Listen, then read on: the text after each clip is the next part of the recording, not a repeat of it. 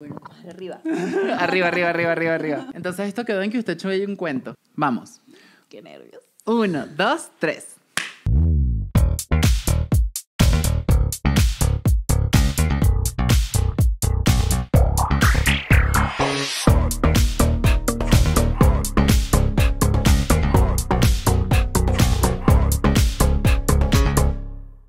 ¡Hola, comadre comadres preciosa!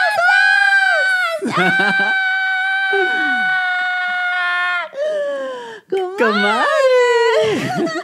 Comadre, qué adrenalina para comenzar Ay, esta segunda temporada. Comadres, las he extrañado tanto, tanto, tanto. Yo no. Ay, comadre. No, mentira, claro que sí. Las extrañamos mucho, comadres preciosas. Bienvenidas al primer episodio de la segunda temporada de Entre Comadres Podcast. La segunda y, y ya, comadre. O sea, esto es un trabajón. O sea, uno no puede cortar dos semanitas porque se nos pierden las comadres. Así se- estuvimos. porque se convierten en se dos convierten en dos mesecitos.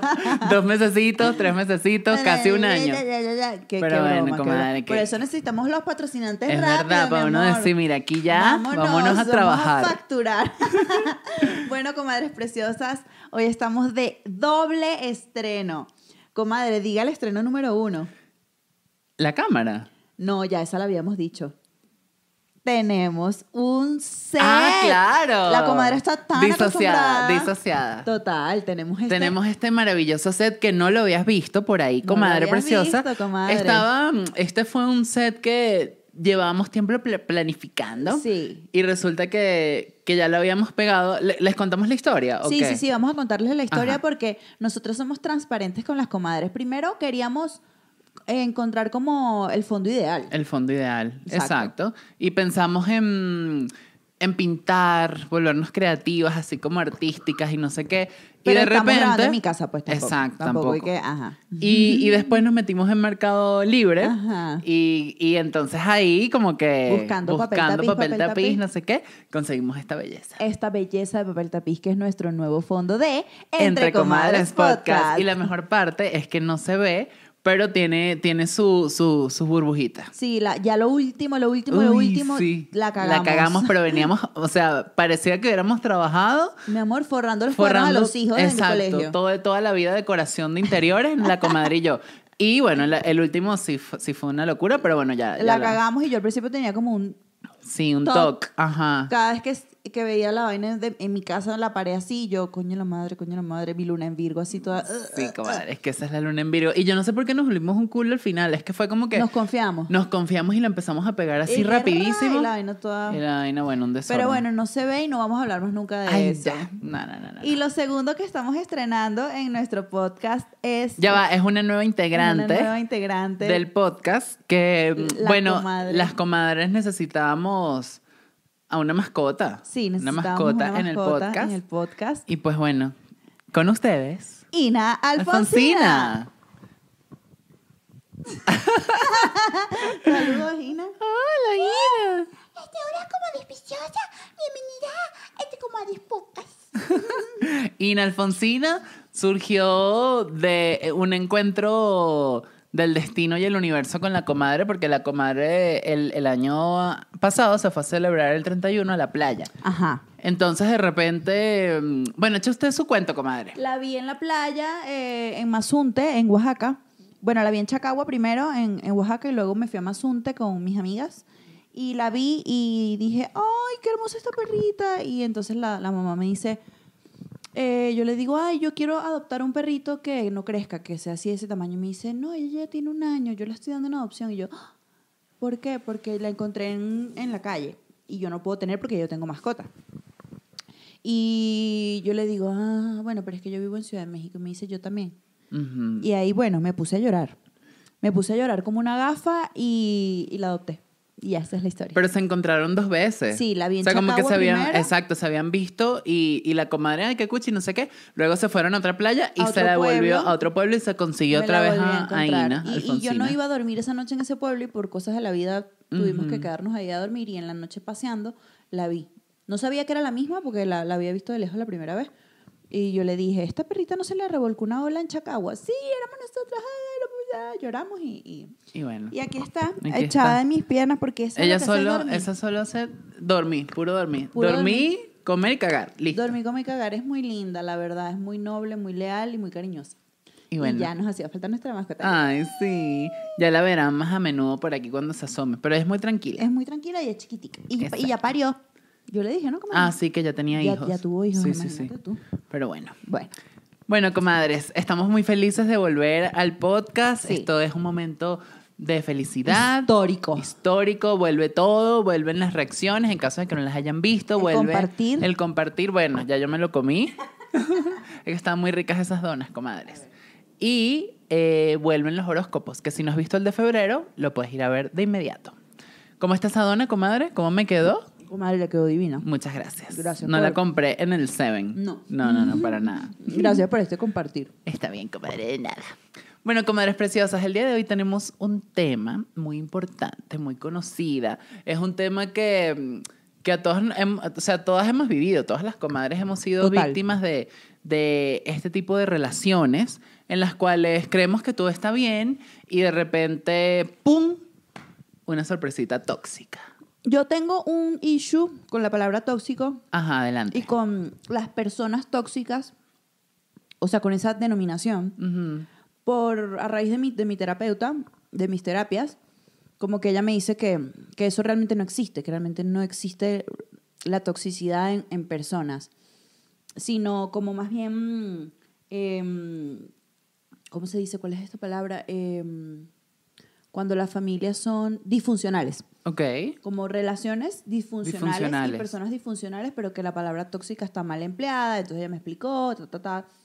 Y yo, bueno, le he agarrado un poco de, así como la gente con la palabra empoderar, Ajá. a mí me pasa un poco con la palabra tóxico, personas Sí. tóxicas. Sí, es que creo que es como lo más común, o sea, a, Y a cualquier cosa, a entonces todo el tú mundo le le, dices que es exacto, todo, todo, todo es tóxico ya. Ujú, todo es, es, verdad, tóxico y- sí. y, tampoco, ¿no? Este, pero lo que venimos a hablar, más bien venimos a contarles siete em, señales, siete de que señales. alguien te ama, pero Exacto. es amor tóxico. Aquí tenemos la chuleta que, que elaboramos. Producción nos las trajo hace poquito al Hace estudio. poquito, claro que sí, claro que sí. Este, porque sí, la verdad es que todos hemos caído en ese tipo de relaciones, pero sabe que, que, que uno no se da cuenta cuando estás dentro de la relación. Claro, porque uno está idealizando así duro a la persona. Sí. Y en este caso, o sea, es amor, pero, pu- o sea, ¿es amor de pareja o amor de amistad? Yo creo que al final sí podemos tener amistades tóxicas. Por supuesto. Sí, sí, sí, sí. Y, yo creo que la- esto de la toxicidad viene a raíz de que uno no tiene muy claros los límites que, que debe establecer al inicio de cualquier relación. Exacto. ¿No? O sea, por ejemplo, yo tengo, tengo una amiga Ujú. que, que Comadre que estaba aquí así. Claro que sí. Tengo una amiga que ella es como, o sea, súper tajante y súper dura con sus cosas.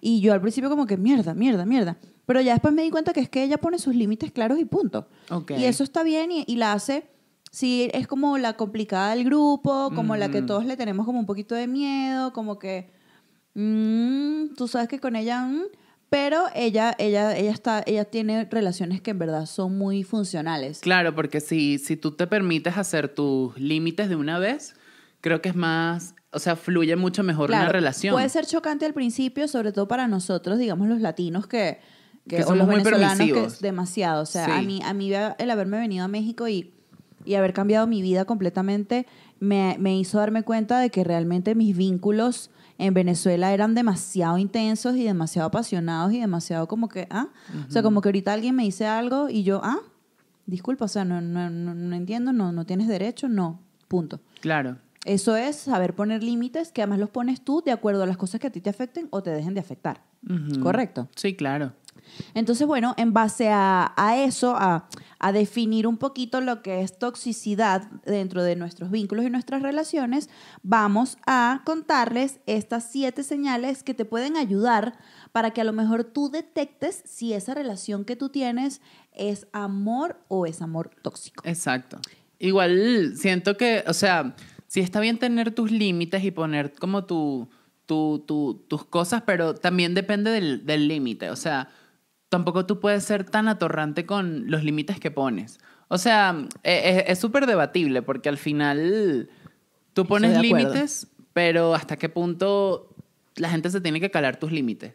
O sea, tú puedes decir como, bueno, mira, Te pueden mí- sacar el culo. Te pueden sacar el culo, claro. Y, y es y que no, no es, no es que no me quieran, sino que, marica, eres una ladilla. Eres muy jodido. Entonces ahí es como que, ajá, la tóxica son los demás o soy yo, ¿sabes? Dependiendo de, de esos límites que pongas. Pero también, que era, era lo que, lo que me, me había recordado hace rato, que hace poquito vi que mm, en una, creo que lo vi en TikTok, que decía como una tipa de una psicóloga, decía como, como que al final lo que hace que una relación o una amistad como que se construya más fuerte es el hecho de que tú te, te puedas permitir tener como esos momentos de quiebre con la persona. O sea, que tú Tú, tú vives la, con, la, con tu amistad o con tu pareja momento de, de idealizar y que todo es bonito, no sé qué. Que pero suele pasar al principio de las Exacto. relaciones siempre. Pero en el momento en el que ocurre algo difícil, algo complicado, ahí es cuando realmente te estás permitiendo conocer a la persona como es realmente. Sí, sí. Entonces, para muchos puede ser como, no, esta persona es tóxica, pero también puede ser un- una oportunidad para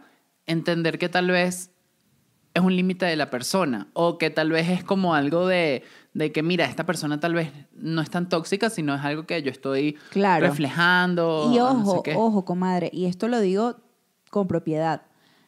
Para tener una relación de pareja eh, adulta, digamos, con emocionalmente madura, hay cosas que hay que ceder, comadre. Mm. Y eso es algo que yo no había conocido nunca antes en mi vida. Porque yo eh, en mi pasado era como que esto no me gusta, no. Esto lo cambio, cambio esto o cambio a la persona. Era como Exacto, que no se como- permitía no, o sea, tener ese momento de quiebre. solamente yo tenía la razón, solamente yo tenía la relación como yo la lideraba, como yo pensaba y se hacía lo que yo decía y lo que yo quería. Y yo, por supuesto, también, eh, pues, dentro de mis relaciones, como que, digamos, era una novia que, que podía estar chévere con mi pareja, pero siempre, siempre estaba yo como en una posición superior, si se quiere. Claro. Y ahorita a mis 30 he aprendido que realmente para tener una, una pareja, lo ves, primero lo ves con el tiempo y lo ves cuando se presentan los problemas y cuando se presentan las adversidades. Es allí cuando tú dices que soy capaz de negociar y que no. Y de pronto la pareja se vuelve como una construcción, como un trabajo que tú vas haciendo poco a poco, que nunca termina de ser perfecto o nunca termina de ser lo que tú quieres porque no eres tú solo, son dos Claro. y tampoco termina de ser lo que la otra persona quiere, pero entonces cuando tú empiezas a decir, esto lo negocio, esto no lo negocio. No, no voy a cambiar mi forma de vestir, por ejemplo. No exacto. voy a cambiar mi forma. ¿Qué tienes? No voy a cambiar mi forma de vestir. Pa, ahí hubo un quiebre. Luego pasa el tiempo y te das cuenta si puedes seguir adelante o no, o si eso ya, ya no es negociable. Pero solo el tiempo te va, te va diciendo, por eso esto es como un tema de que no se pueden tomar decisiones tampoco de la noche a la mañana. No, claro. Es, es complicado, y es complicado y lo digo por experiencia propia, este, porque yo antes era como que, no, y ahora es como que cuando me, me dicen algo, es como que, ay, espero eh, verte dentro de poco cuando entres en una relación en mi posición y te vas a callar. Lo que yo siento que pasa es que en una relación de amistad o de pareja, si se empiezan a repetir las actitudes tóxicas, ahí es cuando hay que tener cuidadito. Porque tú puedes tener una actitud tóxica y, y decir como, bueno, no estoy conociendo a esta persona, estoy entendiendo cómo es, ta, ta, ta, y se corrige y se mejora. Pero Ajá. cuando empezamos a ver esas actitudes repetidamente y son incómodas y son como ya, o sea, déjame en paz, ahí es cuando tú sabes que, bueno, de plano la persona es demasiado tóxica y, y bye. Ok, pero ahora vamos a lo que vamos. Vamos a lo que ¿Cómo venimos. detectamos esas actitudes tóxicas, comadre? Porque, porque no es fácil. No. Ok, a ver, hoy- díganos la primera señal. Tenemos entonces, como ya les dijimos, siete señales. Entonces, la primera señal es la siguiente, the following one. Esta persona se vuelve irracionalmente celosa y posesiva. ¿A qué me refiero, comadre? Ok, Esta persona empieza a decirte, pero ¿por qué tú te pones eso? ¿Pero por qué tú vas para allá? ¿Pero por qué te escriben? ¿Por qué esto? Tú tienes que quedarte conmigo. Tú tienes que, si vas a salir, sales conmigo. Si tú vas a... eso, es, eso es posesividad y, y- y no parece amor, sino parece control, ¿no? Control, Parece exacto. como, como no que fueras tú la pareja de la persona, sino que tú fueras una posesión de esa persona. Que ladilla. Es arrecho. Yo no soy un objeto tuyo. Me dejas en paz, coño de tu madre. Me encanta el coño de tu madre. Coño de tu madre. Ah, Y, y que amamos que nuestras comadres de México y de Argentina y de. Dominicana y de todo el mundo y de España que también nos siguen digan Coño de tu madre. Maduro, coño de tu Maduro, madre. coño de tu madre. Y ellas no entraron a Venezuela más nunca. Exacto. No, mira, Claro. comadre, es que lo que pasa con esto es que yo siento que lo, lo, mm, lo camuflajean. Como que yo tanto que te cuido, yo tanto que te protejo y por eso es que me preocupo por ti. No te pongas eso. Porque vas a salir con tus amigas. ¿A dónde vas con tus amigas? Ujú. Debe ser que estás por ahí, no sé qué. Entonces, eh, eh, esta persona, Claro, porque ya eso no son celos. no, eso, Eso es, es posesión. posesión. Una posesión maligna. Claro, porque los celos son normales dentro de los, los estándares como, sí, normales, sanos. Pero sí, ya, ya llegar al punto de que te sientas tan mal que le prohíbas a la otra persona. Prohibir. O sea, ¿quién es alguien para prohibirle algo a otra persona? No, y menos si es tu Nadie- pareja. O Nadie, sea, nadie está en derecho de, de prohibirnos absolutamente nada. Creo que podrías comentarlo. No me gusta tal cosa, de pronto me hace sentir inseguro, si eres suficientemente maduro para hablar de estas cosas, pero deberías, ¿no? Me hace sentir inseguro tal cosa, me hace sentir insegura esto, no me siento muy bien cuando haces esto, crees que de repente podrías...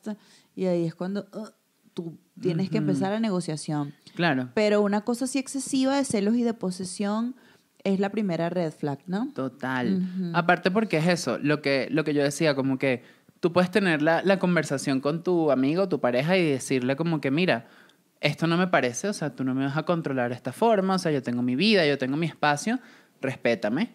Entonces ahí es cuando tú sabes si, si la persona corrige la actitud, es como, bueno, tal vez no es tan tóxica, sino que fue algo que tuve que descubrir a esta persona, lo fuimos trabajando y mejoramos. Claro. Pero si aquí ya, fíjate, si es una señal que se empieza a repetir, si es algo que ya está muy presente, de que se vuelve irracionalmente celoso y posesivo, o sea que tú no sabes ni por qué, por qué estás teniendo esa actitud, ¿sabes? Que sí, porque vas al baño sola y que, bueno, tengo que ir al baño, Sí, pues. eso, eso es una señal de, de que tienes una relación tóxica. Y una alta red flag. Ok, tenemos la segunda señal.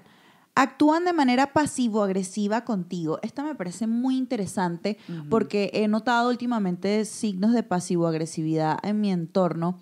Antes yo no... Antes Lo está yo- diciendo por mí, comadre. Total. Este, no, mentira, comadre. Yo antes no entendía bien qué era este pedo de la pasivo-agresividad, pero es como cuando te quieren decir algo, pero no te lo dicen directamente, sino que te Exacto. lanzan como un venenito Ajá. Por abajo, ¿no? Y o eso, sea, eso, es una, eso es falta de confrontación. Porque Ah, es como, pues como que, mm, ay, comadre, ¿cuándo se va, se va a dejar crecer ese pelo? Porque yo tengo tiempo diciéndole que se le ve horrible corto. sí, es como que... bueno, esto fue más peluquería Eso- de eso- chacadito, eso pero fue bueno. un poco directo, pero puede ser como... Comadre, puede, ser, puede ser tipo, comadre, mm, se veía más bonita con el pelo largo. Mm, No, esa, esa es más como, como sarcástica. Ok, ok. Pasivo-agresiva es como... Ah, como que... La tengo, la tengo, la tengo. Es como... Bueno, yo te lo dije. Si tú quieres cambiar es tu problema. Si tú no quieres cambiar... Es verdad. Y tú por dentro y que... Ay, pero dime, Eso es dime que me odias. Eso es burda de pasivo-agresivo. O cuando de repente tú haces algo que a, que a tu pareja le molesta y tu pareja no tiene la capacidad de decirte, esto me molestó, porque no lo puede hacer. Entonces empieza a cambiar de actitud contigo. Este, qué sé yo, no te abraza, no te besa, por ponerte algún ejemplo. Te responde con monosílabos los mensajes. Entonces tú sabes que algo está pasando, pero no te lo está diciendo, no, no lo confronta, no te lo dice en la cara. Eso es pasivo-agresividad. Y es sumamente tóxico y yo la he aplicado muchas veces en mi vida. Usted es la tóxica, comadre. Este, claro, porque esa es otra. Uno ve, uno ve el video y uno está enfocando eh, o poniendo eh, la responsabilidad en los demás. Fulano es así, fulano es asado. Sí, esta señal la tiene fulano, esta también, la segunda, la tercera, pero no nos vemos a nosotros mismos. O sea, es muy arrecho. Sí, es verdad. Y lo primero que tenemos que hacer es no emitir juicio sobre los demás, sino usar este video y esta herramienta para primero analizarnos nosotras, comadres, porque en verdad tenemos alguna o, varias de estas señales y es bueno cacharlo. Yo ese, ese tema de la pasivo-agresividad sí lo he aplicado burda, pero ahora que lo entiendo y que lo tengo más consciente, pues lo trabajo para no, para no caer en eso, porque también da ladilla. Sí, a mí, yo no sé si llega, o sea, si, si haya sido pasivo-agresiva en algún punto, siento que me, me cuesta. O sea, siento que soy más la sarcástica. No, comadre, usted es la que se hace la loca. Yo me hago la loca, ¿verdad? Usted se hace la loca en todo y no le paró. Yo no no confronto. le para bolas a nada. No, ah, ok. Ajá. Y ya se hace No, la pero es que no, a mí me cuesta ah, confrontar, obviamente, pero ser pasivo-agresiva es muy chimbo, pero hay gente con la que uno sí tiene que ser pasivo-agresiva, comadre. No, hay gente con la que uno tiene que ser agresivo-agresiva. No, comadre, porque es que también hay que ser eh, emocionalmente Inteligente, inteligentes. yo no. Entonces, si estás con una persona pasivo-agresiva, que las conocemos, a usted... A ti ya tú, no. pero si, si ya tú sabes a- a- que estás con una persona pasivo-agresiva, coño, tú no, tú, tú no te vas a lanzar el, el directo con ella, tú quieres darle su veneno. Coño, no, yo sí lanzo directo y mando mensajes, testamentos que no me responden. Pero ahí, exacto, pero ahí va a ser como, ay, me agrediste, me, está, me estás haciendo daño y te lanza la pasivo-agresiva. Total, total, que es lo último. Entonces hay que, por debajito. y mosca, comadres, detecten primero ustedes cuando lo están siendo ustedes mismas. Así es. Ya saben. Vámonos. Tercera. Tercera, vámonos. La tercera señal de si alguien te ama pero es un amor tóxico es que tienen problemas de codependencia. Ajá. Esto, esto que está aquí, esto es un amor tóxico. que la tienen que ver, comadres. Ina está aquí oculta, sí. Acostada entre las Acostada. dos y la- pa' donde yo voy, ella va detrás de mí Y la bajamos y se vuelve a montar, Exacto, etcétera. sí, es codependiente de, de su mamá. ¿Usted ha sido code- codependiente de alguna pareja, de algún amigo o amiga?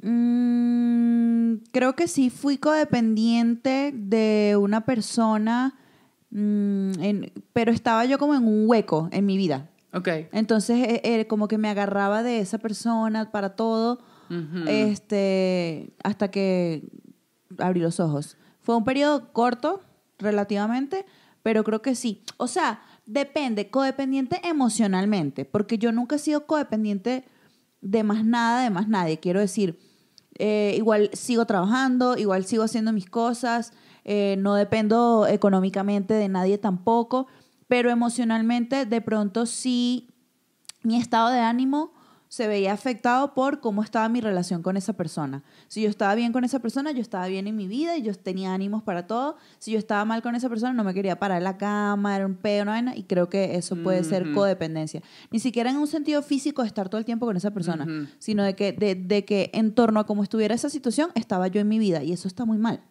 Yo esa, yo esa, eso me parece bien, bien, bien arrecha porque yo lo veo relacionado mucho con cuando dejas de hacer cosas por estar con la otra persona. Yo he tenido esas amistades, como que eh, si no tengo a la persona, no, no, por ejemplo, este es el típico ejemplo. Estás yendo al gimnasio con un amigo o una amiga. Entonces de repente un día tu amigo te dice o tu amiga y que, mira, no, no puedo ir. Y entonces ahí hay una co- codependencia, digo Y yo. entonces tú no vas. Y tú, tú no vas Ah, y no, te eso- empiezas a eso- hacer daño a ti. Cositas así, no, no me han pasado, pero creo. Y luego la otra persona se puede hacer tóxica para ti al manipularte con eso. Y, y sabes, como que si yo no voy, ¿para qué vas a ir tú? Y- Wow, comadre, eso es muy fuerte. Pero pasa, comadre. Y ahí es cuando está la, la, la, la actitud tóxica, que es como que, bueno, pero si todos lo hacemos juntos, ¿por qué, por qué tal wow, vaina? no, eso es muy fuerte. Yo Pero eso hay no- que sanarlo, comadre, Ujú. porque justamente para eso está el hecho de trabaja en ti, fortalece tu energía, trabaja tu independencia, porque no es que si la otra persona no está, tu vida se te viene abajo. Obvio, claro. Yo eso lo he trabajado burda porque mm, yo era demasiado codependiente de la gente, en general. Y ahorita que, sabes, que uno se muda, que uno empieza a vivir como otra etapa de su vida, uno aprende a estar sola Y ahora no le para bolas a nadie a, a la comadre. nadie, no respondo mensajes Nada. ni DMs. No, pero es como, comadre, a mí antes me costaba muchísimo que sí. Ay, palabra me puse nerviosa. antes me costaba muchísimo que sí comer sola en un restaurante. ¿En serio? A mí sí me costaba, comadre. Ok, ok. Y cuando, cuando me fui, estuve trabajando en, en sola, o sea, cuando me fui de Venezuela y trabajé y no sé qué, había días donde era como que sales del trabajo y vas a comer sola. Y tienes que, ¿sabes? Fortalecer eso porque ni modo, o sea, ¿quién vas a llamar si estás en tu peo? Entonces era como que, coño, me costaba, pero luego aprendí A uno de los filipinos que trabajaba. o no con en los usted. filipinos. Entonces es como, bueno, marica, dale y aprende a estar sola, pues, porque también uno, uno es buena compañía. Pero estar solo es chévere. A mí me gusta bastante estar sola. Sí, pero es distinto el estar sola en tu casa a hacer vainas con sola, contigo misma. También me gusta. No me molesta. No me molesta comer sola, no me molesta ir al cine sola, no me molesta ir al teatro sola. Ok, No me molesta.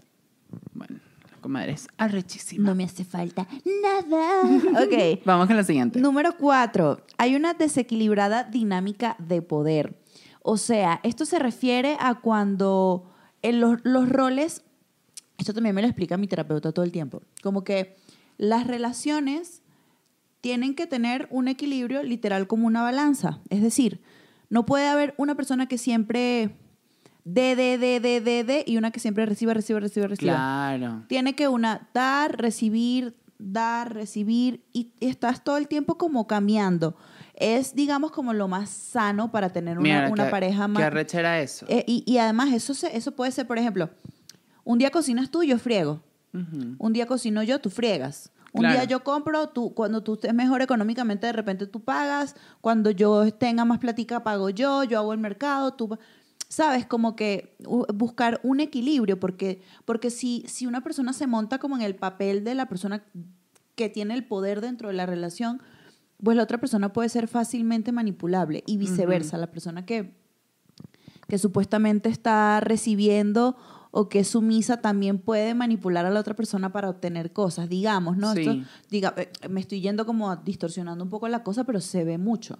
Entonces, como que esos roles desequilibrados de, de poder, comadre, no van para el baile y No. mucho menos en esta época. O sea, ahorita el equilibrio es lo más sano para tener una relación. Aparte que aquí juega mucho esto de si es una pareja hetero cis, es como la mujer no es la que tiene que cocinar y el hombre ahí durmiendo, ¿sabes? Es como que vamos a, a- a dividirnos el trabajo.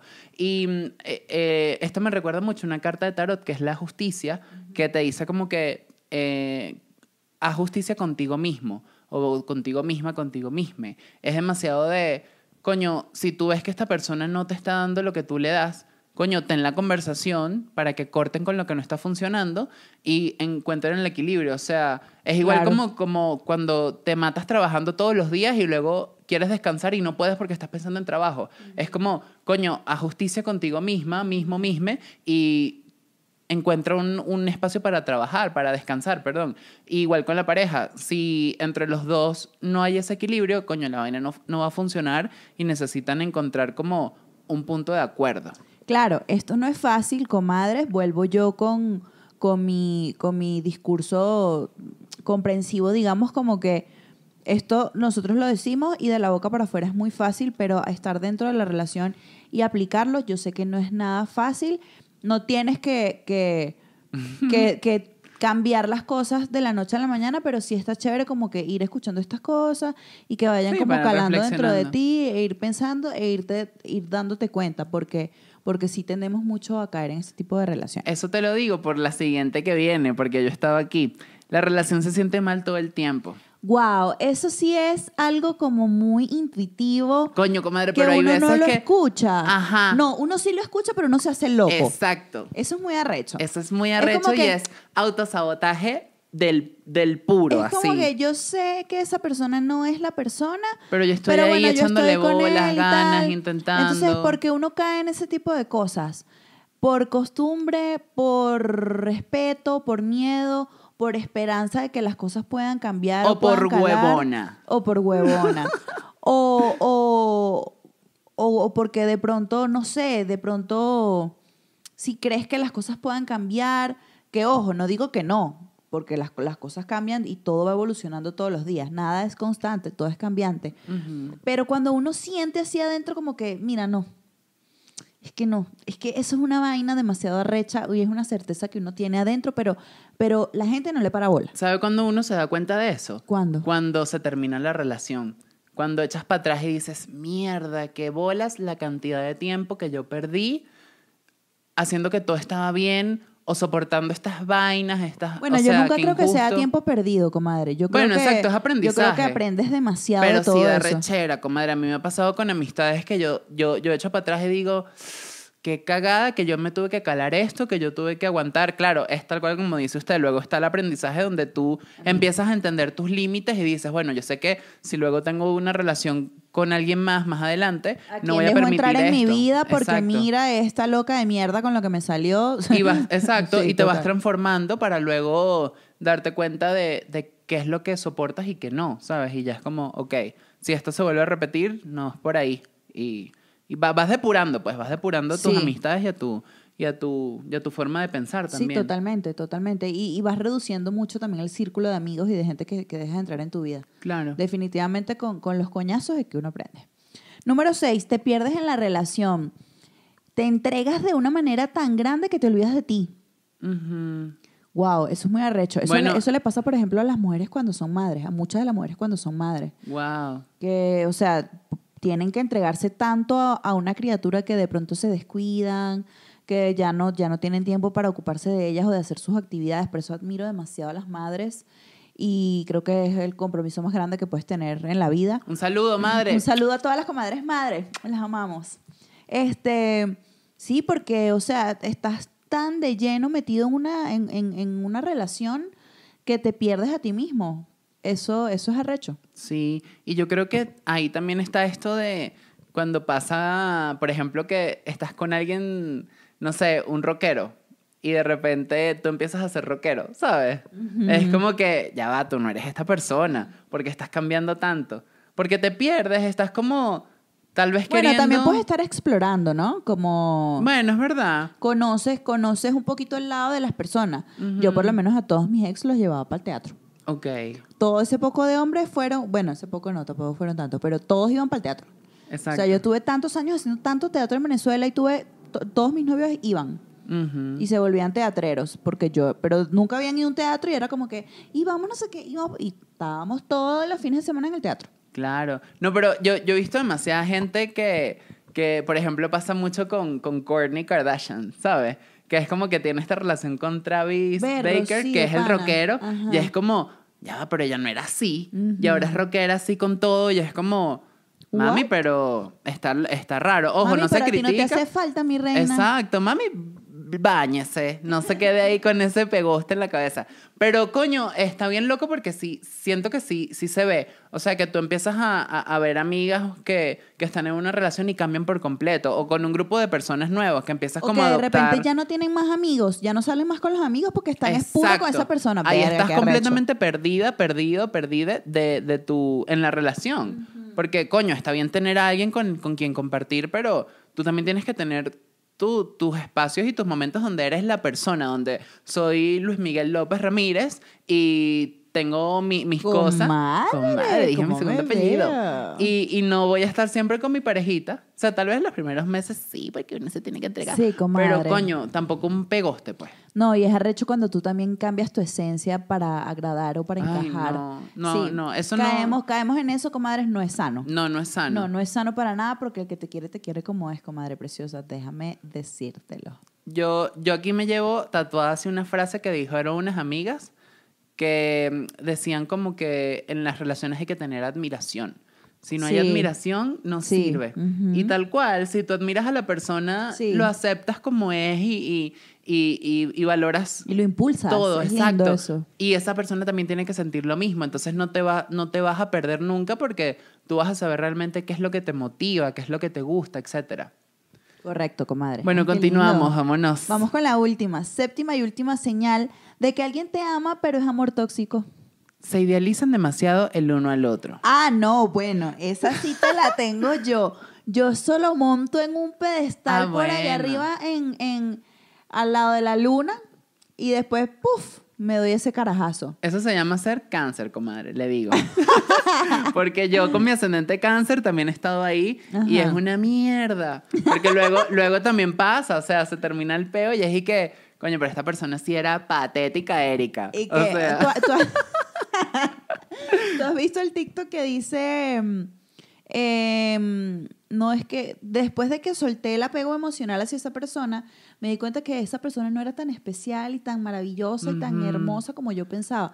Era mi energía y todo el amor que yo le daba y toda la energía que yo le daba a esa persona que lo hacía ver así. Qué arrecho. Demasiado arrecho. No, y también pasa mucho con esto que hay gente que está dañada en general y tú por idealizarlo y tenerlo aquí arriba tratas de salvarlo cuando Sí. es algo que tiene que trabajar la persona por su propia cuenta Sí. y, y- y también es parte de la idealización empiezas a perder tiempo por, por no ver cara a cara lo que es real y ahí también va esto que le decía hace rato de, de coño tiene que haber un momento de quiebre de ver la realidad tal cual como es para que ese pedestal se te baje un poquito Claro. y ya ahí tú digas como que, ah, mira, esto es lo que pasa.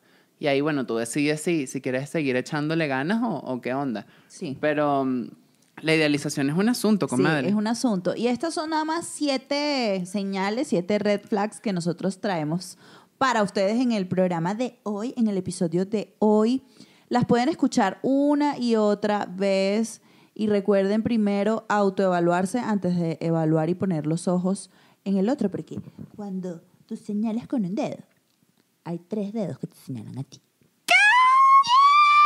Sí, comadres, esto es demasiado de que si usted escuchó el podcast en Spotify o vio el video en YouTube y empezó a marcar y dice, sí, esta soy yo, esta soy yo, esta soy yo, mosca, ahí hay algo que hay que, que trabajar. Sí, comadre. Pero, pero está, está interesante. Al final yo siento que tal cual de las relaciones aprendemos, buenas Sí, o malas. total, siempre. Hay que tratar de que no sean tan malas porque hay relaciones que sí te hunden mucho. O sea, la gente que termina que sí consumiendo cosas ilícitas o lo que sea, está mal, pues. Pero, pero coño, hay que, hay que también saber que, que primero, la, la primera relación, que es la más importante, es la que tiene una con una misma. Correcto. Porque si no, Por eso, comadres, vayan a terapia. vayan a terapia. La terapia vámonos. es la mejor inversión que pueden hacer en ustedes mismos Sí. y en ustedes mismas y en ustedes mismes.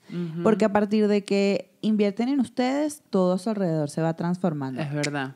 Y todo se va limpiando también. Sí, Porque sí. empiezas a, a cambiar lo que no funciona de ti. Sí. Pero bueno, comadres. Comadres, ¿han tenido ustedes alguna vez una relación tóxica?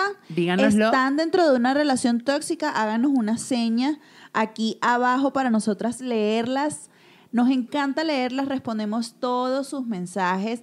Gracias, gracias, gracias, gracias por acompañarnos en el primer episodio de nuestra segunda temporada. Nos vemos la próxima semana a la misma hora para el mismo canal. Suscríbanse, Suscríbete. comadres, es totalmente gratis, no te cuesta nada. Anda allá abajo, tin, suscríbete, tin, dale like a este dale video. like a este video o dale dislike si no te gustó, pero le das dos veces Exacto. al botón del dislike. Y, y Y ya. compártelo con tu amiga que está metida con un tipo súper eh, tóxico. Ay, sí, que ya- Compártele este video así random como para ver si le llega la información Sí, a la que cabeza. mira, te lo mando para que tú lo mira lo veas. que me encontré, mira, Ajá. conoce a este, a este par de comadres. Mm. Y bueno, comadres preciosas, las amamos muchísimo. Recuerden que nos pueden seguir en nuestras redes sociales como arroba Marianto Hidalgo, arroba Luis Lopra y arroba Entre Comadres Podcast. Nos vemos en todas las redes, eh, Instagram, TikTok, YouTube, Spotify, Apple Podcast, donde sea, ahí nos van a encontrar. Y bueno, aquí está la comadreína, la acabamos de despertar. Se respeta, niñita. Pero bueno, nos vamos. Es tóxica, codependiente emocional de su mamá. Ay, sí. Pero bueno, las amamos mucho, comadres. Chao, Un comadres preciosas. Bye. Bye.